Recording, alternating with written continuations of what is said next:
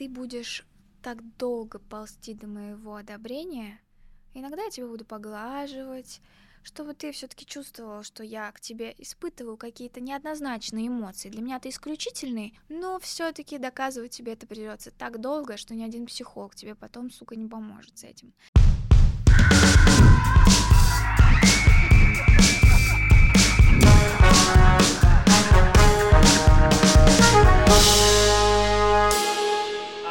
Привет! Это подкаст «Кино, что доктор прописал». Я Тимур, его ведущий, режиссер, сценарист, и это Настя, клинический психолог. Здесь мы обсуждаем фильмы, а, которые могут спасти вам жизнь. Мы сегодня будем обсуждать фильм «Одержимость» Дэмиана Шазела, который снял «Ла Ла всем известный. Это его дебютная картина, которая получила сразу же Оскара и за лучший звук, и за лучший монтаж, и лучшая роль второго плана. Сегодня будем отвечать на вопрос, Хорошо ли быть одержимым большой идеей и целью?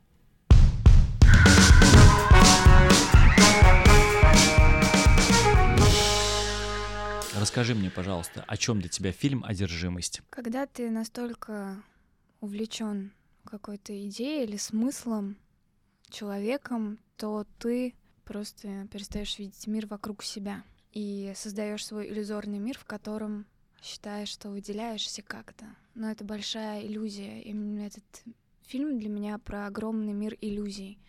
Мне он не понравился, потому что я смотрела его с точки зрения психолога с пятью дипломами. Но думаю, что если бы я смотрела его лет пять назад с точки зрения креаторши, которая тоже болеет достигаторством, который всегда мало и страдает синдромом самозванца, тогда бы я все это насилие романтизировала и восхищалась их стойкостью, уверенностью и вот таким самопожертвованием во имя искусства, потому что работая в творческих сферах, в театре, э, в какой-то креаторской тусовке я очень часто слышала фразу «для того, чтобы что-то создать, тебе нужно страдать».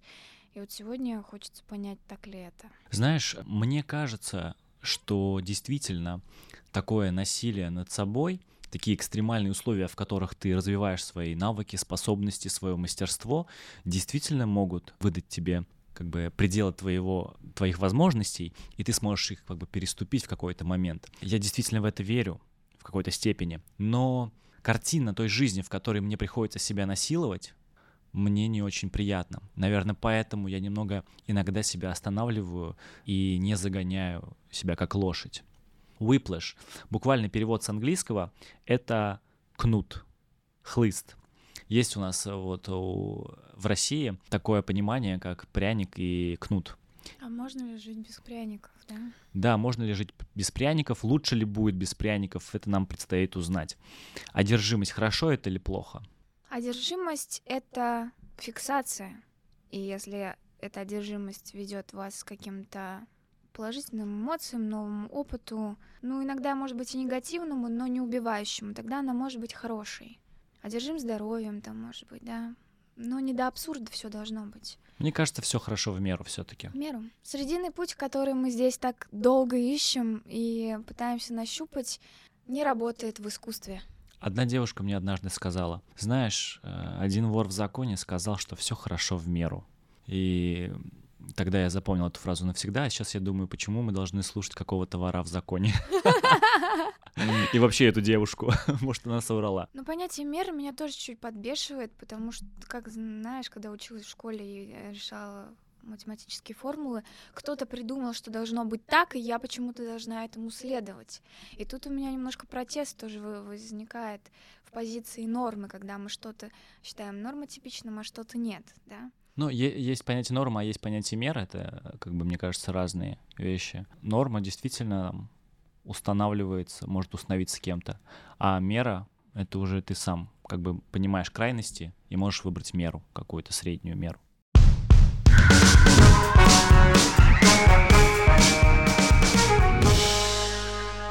Хочется рассказать немножко про Дэмина Шазела, очень одаренный молодой кинорежиссер. Он э, написал этот сценарий фильма «Одержимость» и внес туда свои переживания личные, потому что в своей биографии у него есть э, период, где он пытался и хотел, очень мечтал стать музыкантом. Вот, у него тоже были сложные отношения с э, каким-то учи- учителем его там, и тот тоже позволял себе достаточно жестокое обращение с своими учениками.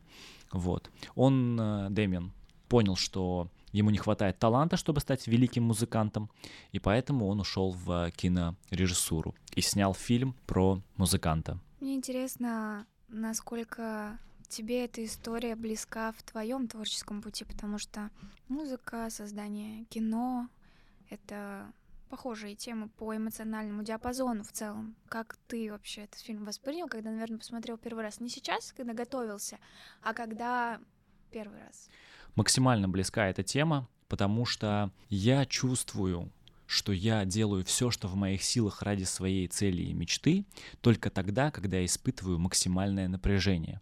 И это ничего общего не имеет с эффективностью моих действий, моего обучения, приобретения навыков, потому что в плане эффективности есть известный принцип Паретта, где 20% усилий дают 80% результата. Мы пытаемся, я пытаюсь достичь 100% результата, мне недостаточно, поэтому и я еще как бы вот вот это вот 20% оставшиеся от результата пытаюсь как-то наскрести, и мне кажется, что я это делаю, когда испытываю вот максимальную боль и страдания. Тем самым, тем этими страданиями я наделяю ту самую цель, мечту, которую хочу достичь, еще большей ценностью, которая потом, когда я ее достигну, надеюсь, как бы обрушится на меня большей радостью.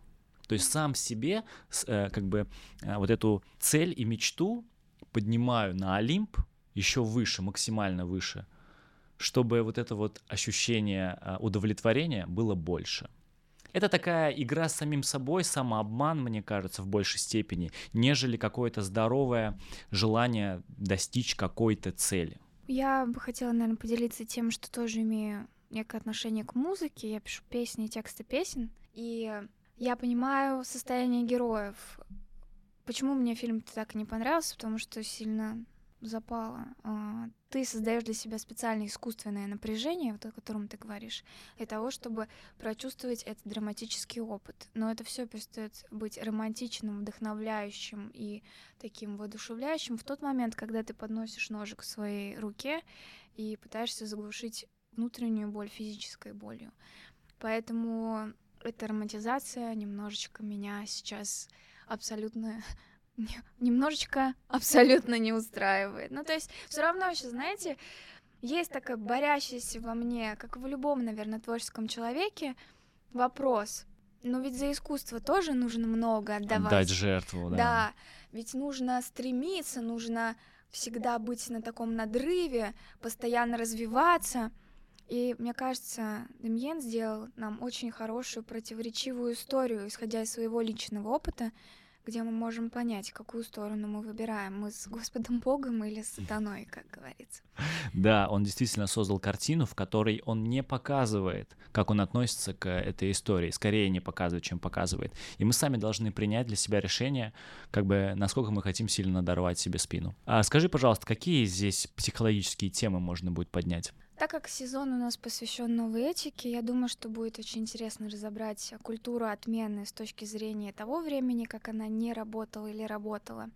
Также здесь, конечно, романтизация насилия, абьюз, э, созависимые амбиции двух психопатов, которые очень схожи на самом деле по своему устройству, но кажется, что один жертва, а другой тиран. Но это не так, если немножечко так присмотреться. И Главная тема, которая меня выбивает, это о том, что если у тебя нет высшей цели в жизни и грандиозных амбиций, то ты никто. И звать тебя никак. Да, ты второсортный человек. И это убивает, потому что не все созданы для того, чтобы что-то творить, для того, чтобы достигать. И люди многие, смотрящие сейчас за инфоповодами, вот этим инфополем, где все вдруг тиктокеры, гениальные музыканты, все тут актеры в рилсах своих, не чувствующие в себе такой потребности, уже автоматически себя чувствуют какими-то не такими. Мне кажется, это серьезная проблема. Да, Короткий ликбез по судьбе этого фильма. Дэмиан написал сценарий и показывал его всем разным продюсерам. Правда, никто не торопился его реализовать и дать денег на Интересно, этот фильм. Почему? Я думаю, что потому что история про джазового музыканта не такая уж и востребуемая. Лохи какие-то. да. Тогда ему дали один режиссер, забыл, как его зовут, он сказал, что было бы неплохо снять короткометражку по этому сценарию. Он выбрал сцену первой репетиции с э, Флетчером, когда он пришел к нему в оркестр, и первая репетиция, сделал эту короткометражку, и тогда только его заметили, этот сценарий, и дали 3 миллиона долларов на реализацию фильма, потом, который взял Оскара за лучший монтаж, лучший звук и лучшую роль второго плана, то есть Флетчер получил этот Оскар, и дали, и собрал в прокате 49 миллионов, при том, что 3 было потрачено долларов. Ставка сыграла, получается? Ставка сыграла, и более того, ему дали денег на э, еще более, наверное, непривлекательный его сценарий, который давно лежал и ждал своей реализации, это «La La Land». Я, кстати, большой фанат этого фильма. Может быть, когда-нибудь разберем. Может быть.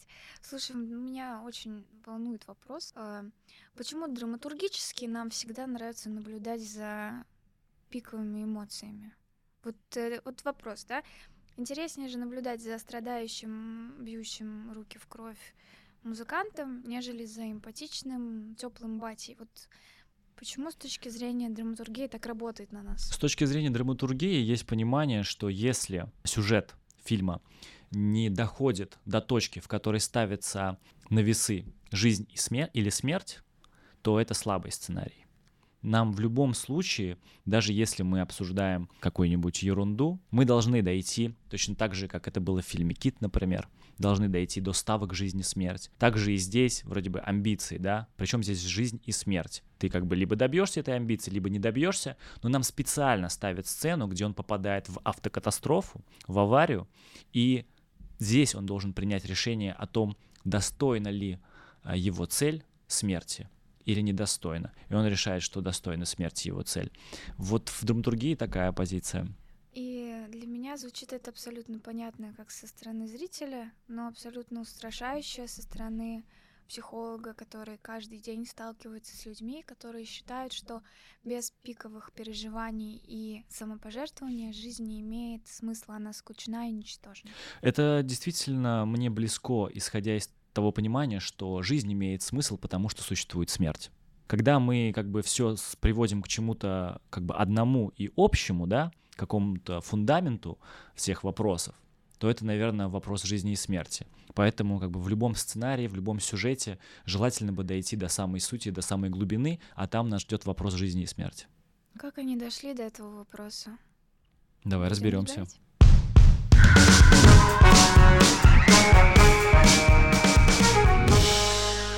Окей, поехали по героям. Кто же главный герой? Эндрю Ниман, барабанщик, э, ученик э, музыкального училища одного из лучших в стране Шефера, либо дирижер Теренс Флетчер.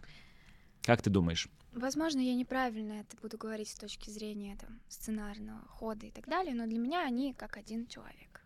Для меня это... Родитель и ребенок, да? Нет, не Нет? в этом случае. Для меня здесь э, слияние двух частей одной и той же боли. Ученику нужен учитель, учителю нужен ученик. Ну, знаешь, да, для меня Флетчер это как скульптор, который по-живому вырезает идеалы, которые он себе навязал, а Андрюха для меня это тот, который очень хотел, чтобы из него что-то наконец-то вырезали и перестали отвергать. И поэтому они очень сильно дополняют свою удушающую потребность в грандиозности и высшем смысле. Главный герой у нас Эндрю. Давай начнем с него. Эндрю Ниман, а, барабанщик. Смотри, нам показывают сцены и знакомят нас с ним. Каким образом они это делают? Первая сцена, он репетирует у себя в училище, нам показывают его в композиции зажатой, что будет продолжать, продолжаться очень долго на протяжении всего фильма. Он все время композиционно будет зажат и угнетен. И он, как бы, мне кажется, себя ощущает так, постоянно, всегда, если не достигнет той высшей цели. По сути, он сам себе создал такую, как бы, такое состояние. Выбрал себе такое состояние, чтобы оно его выдавило, и он сопротивлялся и стал больше. И такая интересная обманка здесь есть в самом начале. Когда мы видим э, Эндрю, который репетирует, нам кажется, что мы на него смотрим, так прикольно, пацан какой-то репетирует там, камера наезжает на него на, по этому коридору. А потом нам показывают Теренса Флетчера, который на самом деле это он шел по коридору, заметил его и э, подошел к нему, обратил на него внимание. Сразу же для меня это говорит о том, что Эндрю оценивается глазами Флетчера отныне и больше никем. И только если в глазах Флетчера он достигнет какой-то ценности, то тогда он будет ощущать эту ценность в себе. И больше никто, ни один другой человек, ни самый великий музыкант, ни Бах, ни Моцарт сейчас не сможет, наверное, его этот... Потому что ему важно добиться именно его признания. Интересный момент, если с точки зрения психологии, немножко тоже. Это значит, что только в проекции Флетчера Эндрю может жить в данный период времени. Эндрю одиночка, а, и одиночка не случайно, потому что опираясь на его историю семьи и даже этот семейный ужин, в котором его все отторгают, говорят, что он лох, он чувствует себя одиноким и может э, спасаться от своего ощущения ничтожности только агрессией и цинизмом тоже, когда он им говорит лучше. Но здесь звучит такая, мне кажется, заглавная мысль, которая отражает нашего героя. Лучше я умру молодым, но знаменитым, чем я буду богат, там, полон ресурсов, но при этом никто не, не узнает обо мне, я не оставлю след. И вот оставить след важно как для Эндрю, так и для Флетчера. Вот в этой сцене с, на ужине с семьей тебе близка была его позиция, которую вот он э, говорил против всей семьи о том, что важно оставить след, важно стать великим, иначе зачем жить? Ну, давайте на чашу весов, да. Анастасия клинический психолог, который пять дипломов скажет, э, э, нет, это не так, потому что главное прожить свою жизнь э, в ощущении удовлетворенности и в спокойствии в каком-то, может быть, где-то в дисбалансе, но не убийственном. А Анастасия, которая не может угомониться и делает каждый год выставки, и вот хочет подкаст, пишет песни, говорит, что действительно оставлять след очень важно.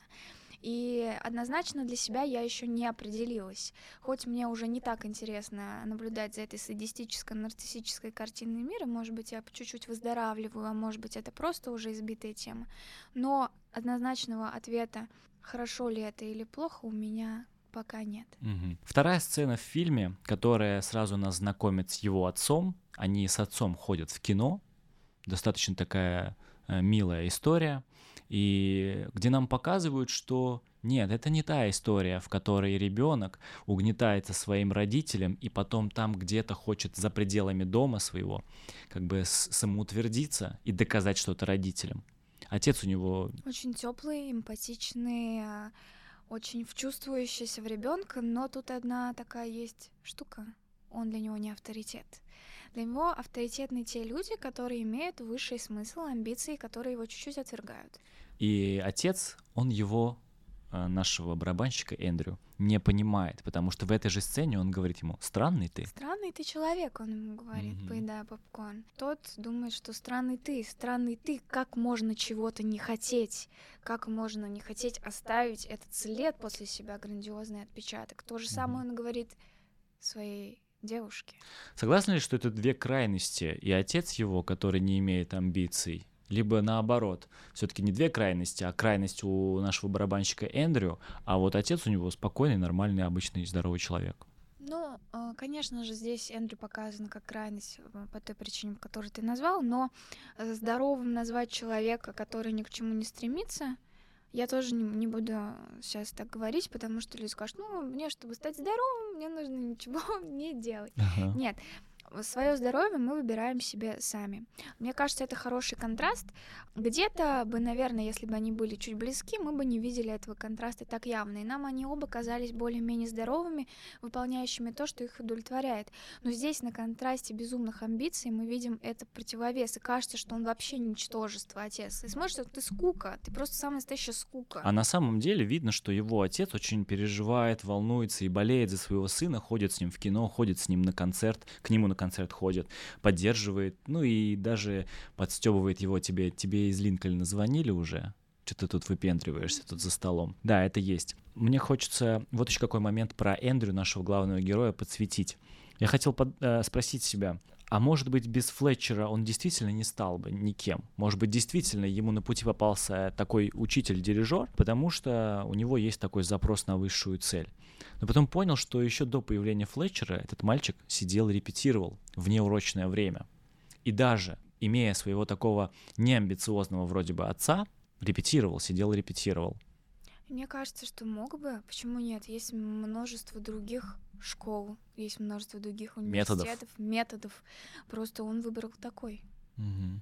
Отношения Эндрю с девушкой, да, он выбирает себе, во-первых, тоже ничем не примечательную. Неспроста ли? Как ты думаешь? Ну, как будто бы здесь у меня рождается такая теория, что он, он эти отношения вообще от скуки начал. Там же есть такой эпизод, как он смотрит, как какой-то футболист лапает другую девчонку. Слушай, это, по-моему, барабанщик, тот самый рыжий. А, целуется с или девочкой. Барабан... Да, да, и просто испытывая какое-то вот это ощущение, «А если у меня этого нет, значит, со мной что-то не так, мне нужно соответствовать.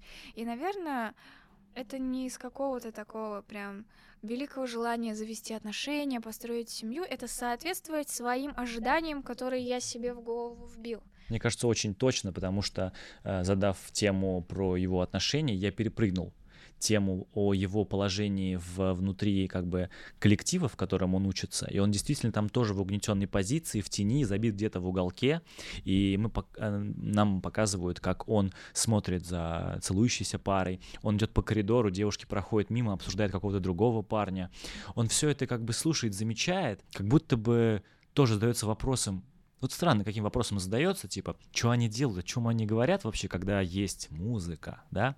Либо, как ты сказала, блин, почему у меня нету девушки?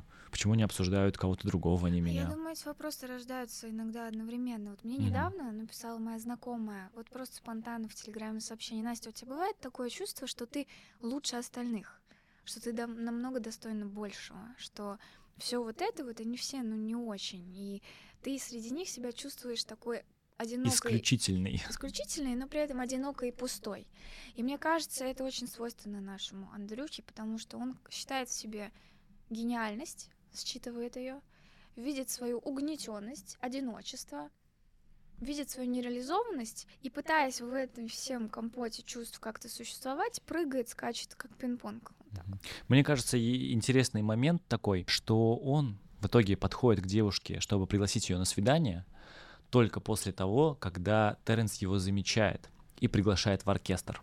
Достоин, потому что становится как будто бы... Мне тут почему-то сразу синдром самозванца приходит в голову. А, что это такое для тех, кто не знает? Когда ты постоянно ждешь, что тебя вот-вот разоблачат, что ты лох, и поэтому ни от чего не получаешь удовольствия. Возможно, в этот момент его синдром самозванца, наложенный на жизнь, когда его вдруг признают и видят в нем гения, немножечко так устаканивается. Он такой, о, все, я достоин, и я могу строить что-то, я могу что-то из себя сейчас представлять, может быть, такое. Неспроста, мне кажется, была эта шутка со стороны девушки, мол, развернулся, ушел отсюда, когда он предложил ей пойти на свидание. И он такой, как будто бы сразу откинулся обратно на пару шагов, блин, что это я совсем дурак, что я о себе возомнил, да, прости. Да я шучу. То есть его вот эта вот одержимость, она сужает э, его как бы восприятие себя и жизни целиком, и он как бы не может в этом вакууме своем, своей одержимости понять, чего он на самом деле как бы достоин, чего недостоин и так далее.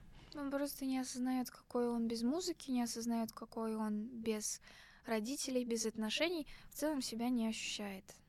Ну какой он лев, да, как он э, напал на этого Флетчера, когда тот действительно обращался очень несправедливо, как он боролся за свое место за барабанами, достойно уважения.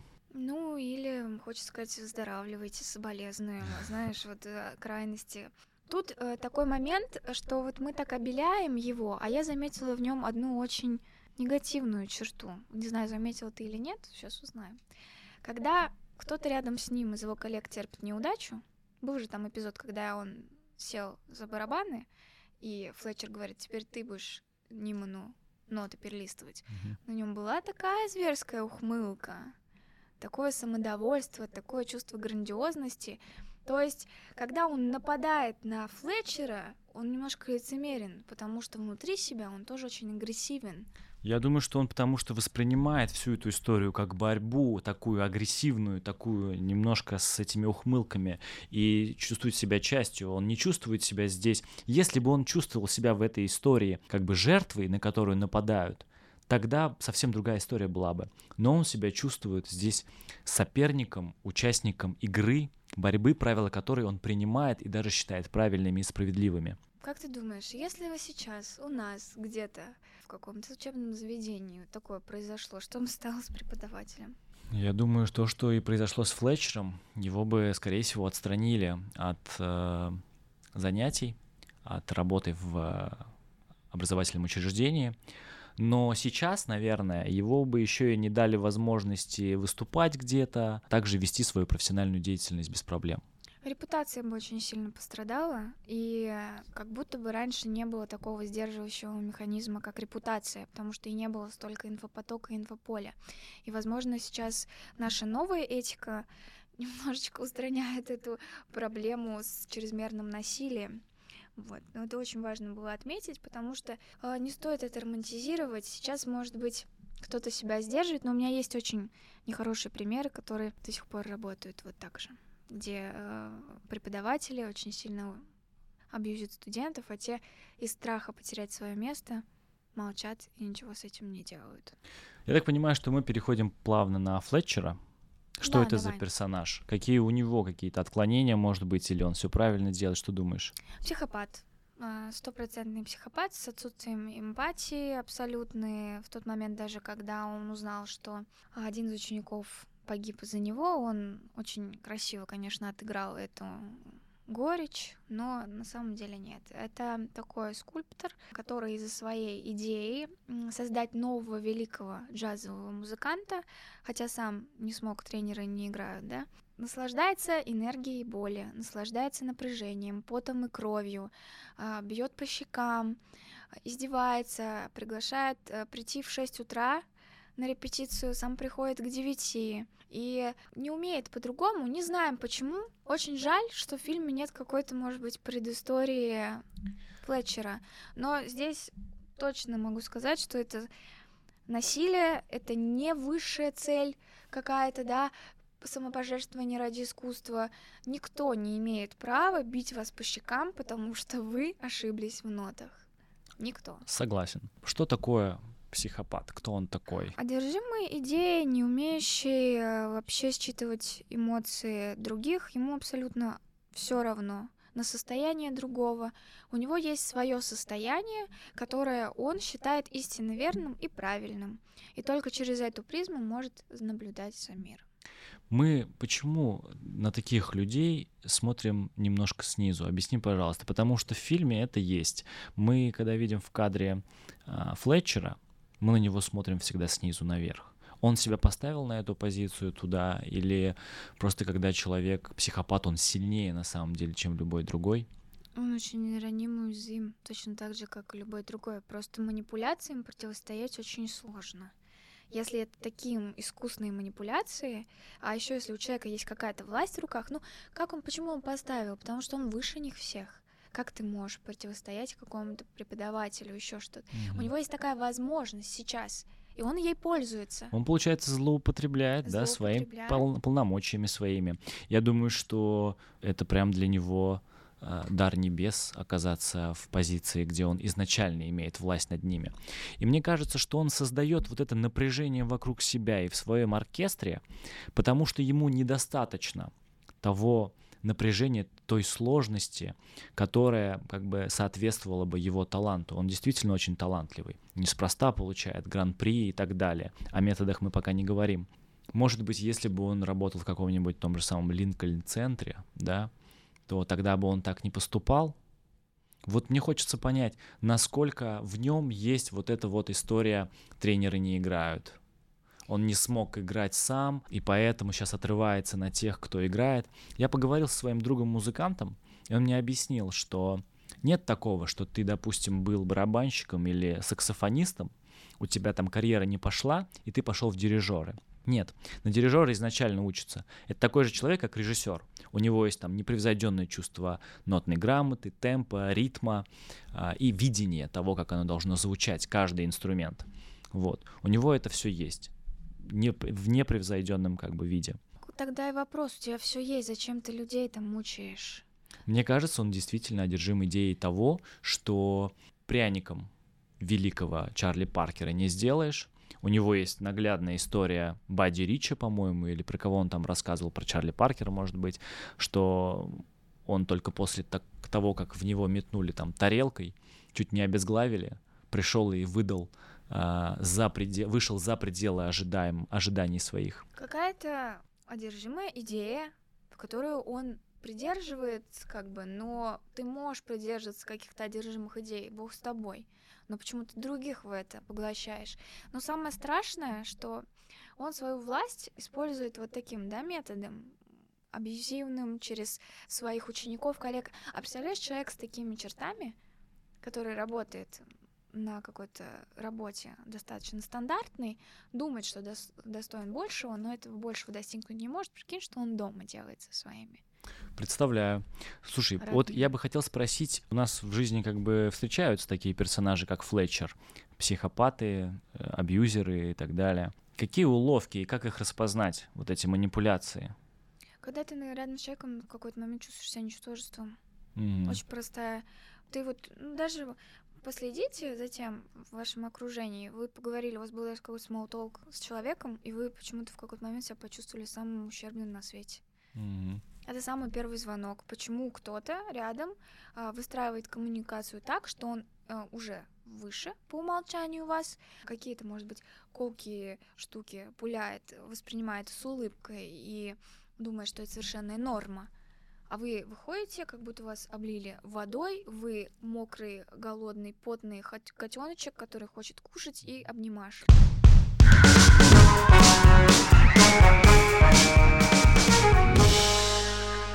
сюжете все не так просто, потому что если, допустим, мы оказываемся в коммуникации с таким человеком, а он как бы нам никто, ни учитель, ни родитель, то тогда, да, очень легко сказать, да пошел бы ты куда-нибудь подальше. А вот когда ты изначально находишься в позиции подчиненного или ученика, или ребенка, как бы тебе сложно во-первых, сложно уйти, оставить свое рабочее место, там сказать, что я это терпеть не буду, пожаловаться, действительно сложно становится. Ну и ты изначально понимаешь, что компетенции, там, профессионализм у этого человека выше, и, возможно, он прав, сказав, что я ничтожество, и мне нужно сильнее, лучше работать над собой. Да, мы неминуемо будем сталкиваться с такими начальниками, где-то, может быть, коллегами, где-то просто знакомыми, но очень важно распределять для себя, что я хочу себе взять из этого, а что я оставлю. Можно взять его талант, можно взять его упорство, но ставить блок на его насилие, говорить, я вами восхищаюсь, я готов вас учиться, но еще раз там, да, и я ухожу, у тебя есть выбор уйти из этого, у тебя есть выбор, нет ничего незаменимого, но когда ты заражаешься этой идеей, потому что у тебя у самого нет внутренней уверенности в том, что ты ничтожество. Почему мы верим в хейт? Мы верим в хейт, когда мы не верим себе и своим ощущениям.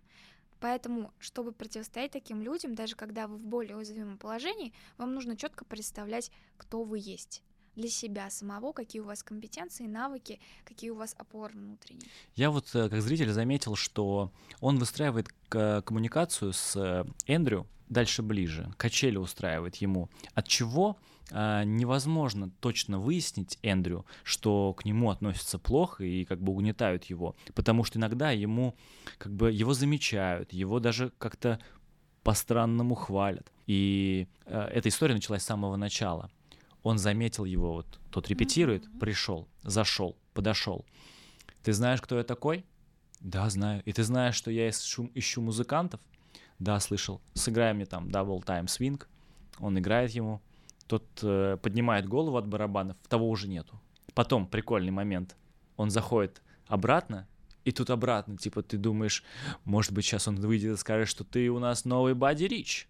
Нет, он заходит, говорит, куртку забыл, забирает и снова уходит. То есть нам с самого начала показывают, что он будет вот так вот дразнить как пряничком, думаешь? но пряничек не даст. Как думаешь, для чего он делает так? Я думаю, что под, чтобы подсадить на крючок.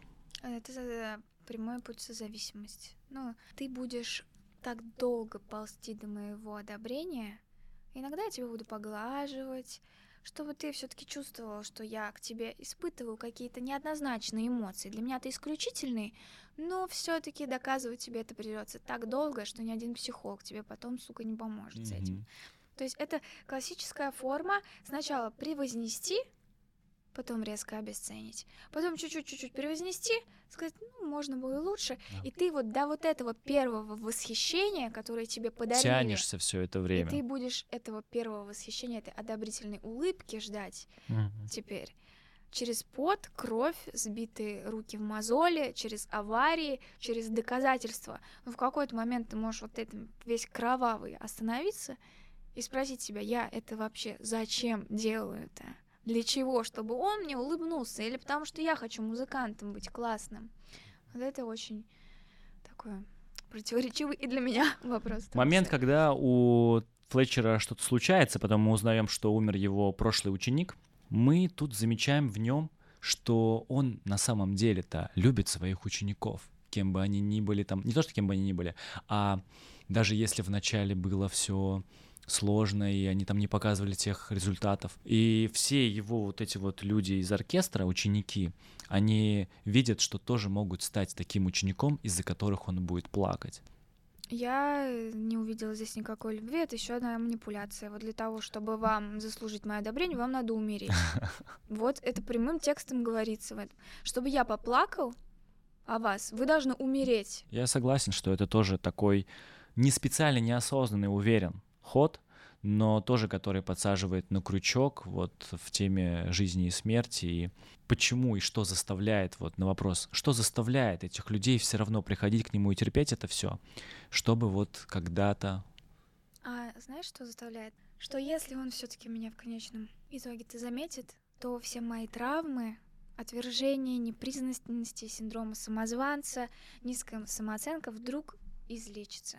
Проблема только в том, что конца края этому признанию нет и не наступит. Никогда не закончится. Именно поэтому фильм обрывается и не показывает нам, что дальше будет происходить, потому что, скорее всего, если они продолжат существовать вместе, дальше будет так и, так и дальше будет. Да. Вот у меня вопрос. Если у нас в культуре э, гениальные люди, которые без вот такого тернистого страдающего пути тоже достигли своих каких-то определенных высот, при этом им не пришлось умирать за свое.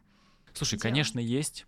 Их немало, так же, как и немало историй про выдающихся личностей, которых били палками по пальцам, которых чуть не обезглавили там барабанной тарелкой. И тут для себя ты должен выбрать, во что ты из этого веришь. И самый прикол в том, как я для себя объясняю это, что в твоей жизни будет ровно так, во что ты поверишь. Если ты поверишь, реально сможешь, осмелишься поверить в то, что можно добиться высших результатов и высших целей, не причиняя насилия себе и другим, то действительно эта возможность будет для тебя открыта. Если ты не сможешь в это поверить из-за каких-то травм своих, да, и будешь считать, что такое добивается высокое величие только страданиями и насилием, то, к сожалению, в твоей жизни именно так и будет. Но есть одна классная личность, которая может чуть-чуть помочь в это поверить. Очень было для меня удивительно, когда я прочитала книгу Дэвида Линча «Как поймать большую рыбу», mm-hmm. в которой он говорит очень классную фразу. Для того, чтобы художнику создавать, ему не обязательно проходить через все страдания самому. Он может наблюдать, исследовать, анализировать, э, сочетать и даже придумывать какие-то трагедии, но не обязательно постоянно погружать себя на холодные камни, там и жопу застудить можно, если что. Согласен. Меня привлекает идея того, что если ты будешь себя насиловать и заставлять страдать ради высшей цели. Ты можешь просто раньше всего там, э, раньше, чем ты достигнешь этой цели, посидеть, сломать себе что-то, заболеть, умереть и не достигнуть цели из-за этого, хотя ты будешь очень близко к этому. Есть еще один персонаж интересный. Это девушка, у которой нет высшей цели. Она поступила туда, куда поступила, не особо выбирая, как будто бы. Вот. А, их первое свидание, когда вот всплыла эта тема о том, что как это у тебя нет высшей цели. Как ты на это смотришь вообще? Как ты смотришь на эту девочку? А, я смотрю на эту девочку как на бедняжку, которая попала в лапы нарцисса с э, идеализованной идеей. Слава богу, что они очень быстро расстались, и она там нашла парня какого-то себе нового и не успела слишком сильно травмироваться. Потому что даже в сцене, когда он очень ей прямо говорит, я буду очень много работать, ты будешь требовать внимания, я не смогу тебе его дать, так все решил за нее уже, да, не спросил у нее даже. Может быть, она была готова к такому, может быть, она тоже могла чем-то вдохновиться. То есть настолько он единоличник в этом, в отношении к человеку, абсолютно насрал на ее чувства, в этот момент, что она чувствует. Вывалил всю правду матку, хотя, в принципе, ну, как бы можно было чуть-чуть поэкологичнее. В этом психопатичность его тоже проявляется. Я был э, удивлен сценой, когда он ее бросает. Мне понравилась прямолинейность их диалога. Его прямолинейность, пусть она жестокая, но лучше пусть сейчас, чем она действительно будет потом... Она сейчас как бы, ну, влюблена, она сейчас не видит действительно той истории. Он, мне кажется, поступил, пусть даже жестко, но по-другому пластырь как оторвать. Благо она потом сказала, да, действительно, в таком случае нам лучше расстаться. И ушла. Слава богу, все так произошло. А вот есть ли здесь какая-то проблема перекладывания вины или ответственности на другого человека? Я имею в виду, что ощущение, как будто бы... Вот она спросила, ты считаешь, что я действительно буду мешать тебе добиться твоих целей? Он сказал «да». Я как бы здесь согласен с ним, потому что она действительно будет требовать внимания. Ну, 99%. И действительно этим она будет мешать, она, он будет раздражаться на то, что она раздражается. Это же факт, это же правда. Как думаешь? Это правда, но чем он думал месяц назад? когда тоже знал, что будет всегда музыкантом, когда ты в свое состояние погружаешь человека, ты несешь за это ответственность. Я думаю, да, это эмоциональный был у него все-таки всплеск, типа все, отвергаю и отрицаю все, кроме барабанов и а музыки. потом все равно ей звонил, потому что Опять все же, хотят, после... чтобы их любили. Опять же, после того, как Терренс Флетчер его пригласил сыграть на фестиваль. Мы увидели здесь сцену, где они случайно встретились в баре, и для меня это выглядело как такой экзамен, которые должны были они пройти, как два отдельных персонажа. И то, как они поступят в этом экзамене, как они его пройдут, должно было определить, случилась ли арка героя, произошли ли изменения или нет. И я вот тут как бы на самом деле перед вопросом стою, случилась ли арка героя или нет. Это как встреча с бывшим. Они все же сошлись. Они сошлись и в свой кармический урок не прошли, как говорится. Да. И что он делает, Флетчер? Он, оказывается, это все задумал для того, чтобы ему отомстить как будто бы по-детски это все выглядит, нелепо немного. По-детски то, что Эндрю заходит в этот бар, зная, что там насилие, зная, что там та боль, с которой он Он осторожно, аккуратно заходит. Ну и он так еще делает вид, что он уходит, все равно ожидая, что его окликнут. Да. Знаешь, вот это вот ты специально идешь чуть медленнее, mm-hmm. там по коридору в школьном, чтобы тот самый мальчик тебя заметил из параллельного класса. Какие мы все больные, господи. Такая же, просто произошел у них такой флирт. Почему он мстит? Ну почему? Потому что нарциссы-психопаты не прощают. И для того, чтобы восстановить свое эго, ему нужно уничтожить человека. Причем уничтожить mm-hmm. публично, прилюдно, так же, как и сделали с ним. То есть настолько нет вот этого ощущения, что люди ошибаются, я могу ошибиться, жизнь может быть не спры... с кем угодно, но не со мной. Есть два момента в фильме, которые нам не совсем дают ответы, как на самом деле было. Как ты думаешь, действительно ли Ниман Эндрю настучал на Флетчера? Нам же не дали этого ответа. Он сказал адвокату, что я должен сказать. И все, и сцена закончилась. Также есть второй момент, когда нам не показали, что произошло с партитурой, которую он якобы потерял. Хотя, как мне кажется, как мне кажется, такая догадка, что этот барабанщик для того, чтобы не получить лещей за какую-то неправильную игру, специально пошел на самосаботаж такой, за, забрав эту партитуру, сделав вид, что ее потерял Ниман, чтобы таким образом и себя от последствий неправильной там игры на барабанах на этом конкурсе избавить, и еще избавиться от Нимана своего конкурента. Не знаю, как было, но ужасает то, что в погоне за идеальными нотами люди совершенно забыли про человечность. И что они готовы убивать, рвать друг друга на куски. Даже если тот спер эту партитуру, да. Даже если э, Эндрю не настучал на Флетчера, а это сделал кто-то другой, э, может быть, это Ему был... нужна жертва, которую надо уничтожить, чтобы самоутвердиться, как бы вернуть себе этот свое Конечно. эго. Понял. И мы переходим к большой, великой, длинной сцене с э, выступлением на JVC фестивале. Очень круто снято, очень круто смонтировано. Про монтаж хочется сказать отдельно. Когда мы э, видим монтажный ряд, как играют музыканты, монтаж настолько ритмичен, выверен, скрупулезно выстроен каждый кадр и композиционно, и по хронометражу, и ровно в нужные акценты дается картинка, кадр с нужным инструментом. Все это выстроено таким образом, что здесь нет возможности допустить ошибку. Это действительно нагнетает, и даже мне понравился момент, когда э, нам показывают не только музыкантов и их инструменты, а еще и очень редко вставлены кадры с э, нотами, с э, кусками партитуры. И капли пота. Еще. Капли пота. Все это, даже как будто бы капли пота, работают вот вместе с этим оркестром. И действительно нет ни одного шанса допустить ошибку. Это симфония иллюзии, просто самая натуральная симфония. Вот он пик, вот ты страдал ради этого, ты остановился. Что дальше? Что ты чувствуешь? Вот, там происходит ли там арка? Вот в чем вопрос. И мне кажется, что они не меняются. Ни Флетчер, ни Эндрю, они просто вышли на новый этап, за которым следует еще много таких же этапов, где вот сейчас, вот в этой сцене, Эндрю смог доказать, как и в предыдущие разы, он смог доказать, что достоин этого места. Но что будет завтра или через секунду, после того, как он ударил последний раз по барабанам, никто не знает, и можно даже предположить, что тот ему скажет, неплохо, но я тебя все равно уничтожу.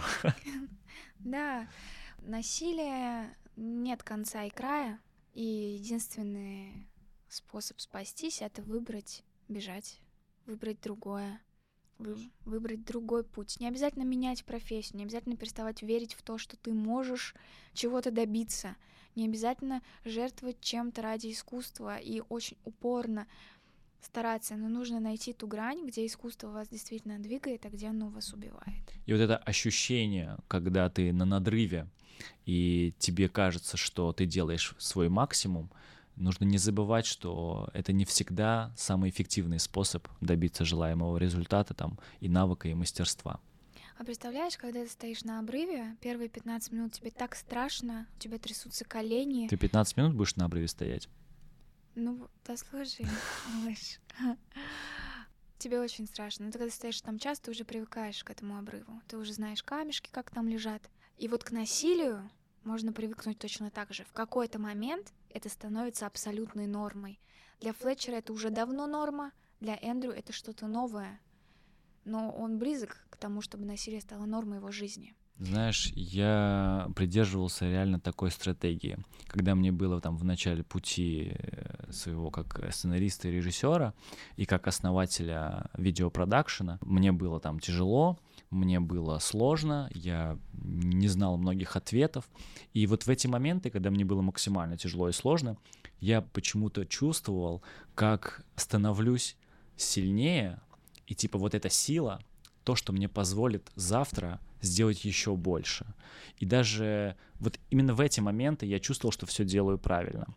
А сейчас став немножко умнее, как я сказал, что просто можно не дожить до этой точки, где ты дойдешь до своей цели. Я иногда даже приходится мне стопорить себя, когда я чувствую какую-то гармонию, спокойствие, да, и хочется взяться за работу какую-нибудь, придумать себе работу, придумать себе проект, чтобы убиться и ни в коем случае свободно не дышать, я себя стопорю. Цена такой силы — это неумение получать удовольствие от простых вещей в последующем. Единственное, что будет наполнять тебя даже на биохимическом уровне, когда мы очень долго находимся в таких насильственных отношениях, даже наш в организм да, начинает химически реагировать на это и Абсолютно. перестраиваться. Поэтому даже какая-то радость, которая раньше была для вас нормальной, станет серой, тонкой и непонятной уже. Поэтому важно найти ту грань, где я добиваюсь цели и успеха, и где эти цели меня выбивают. Нужно просто сделать сегодня чуть больше, чем вчера, и этого будет уже достаточно. Не обязательно делать весь свой максимум именно сегодня, потому что будет еще завтра. А можно сделать чуть меньше, чем вчера? Ну нет ж. Можно, можно, я разрешаю, ребят. Да, и когда ты находишься долго в стрессе, страдает качество. Конечно кортизольчик убивает. Мне кажется, что в фильме «Одержимость» все-таки немного романтизирована идея насилия. Немного. Может быть, много. Вот. И все-таки нужно немного критически оценить такой подход. Ну, все мы через это пройдем. Случится какая-то история у нас, где ваш подкаст обесценят, где ваш текст выкинут, где женщина придет на выставку, скажет, посмотрите в глаза и скажет, я никогда не видела такой ужасной выставки, как сейчас. Это твоя личная история, кстати. Да, это моя личная история. Кто-то скажет, что ваши песни никогда не попадут в топ-чарты. Так будет, это правда. Это обязательно случится с вами. Главное, чтобы я сегодня был действительно удовлетворен этой работой сделанной, пусть не на все сто, ну, хотя бы на какую-то часть. Неважно, с какой скоростью двигаться, братишка. Главное не останавливаться. А если остановишься, эта остановка может оказаться последней. О, да.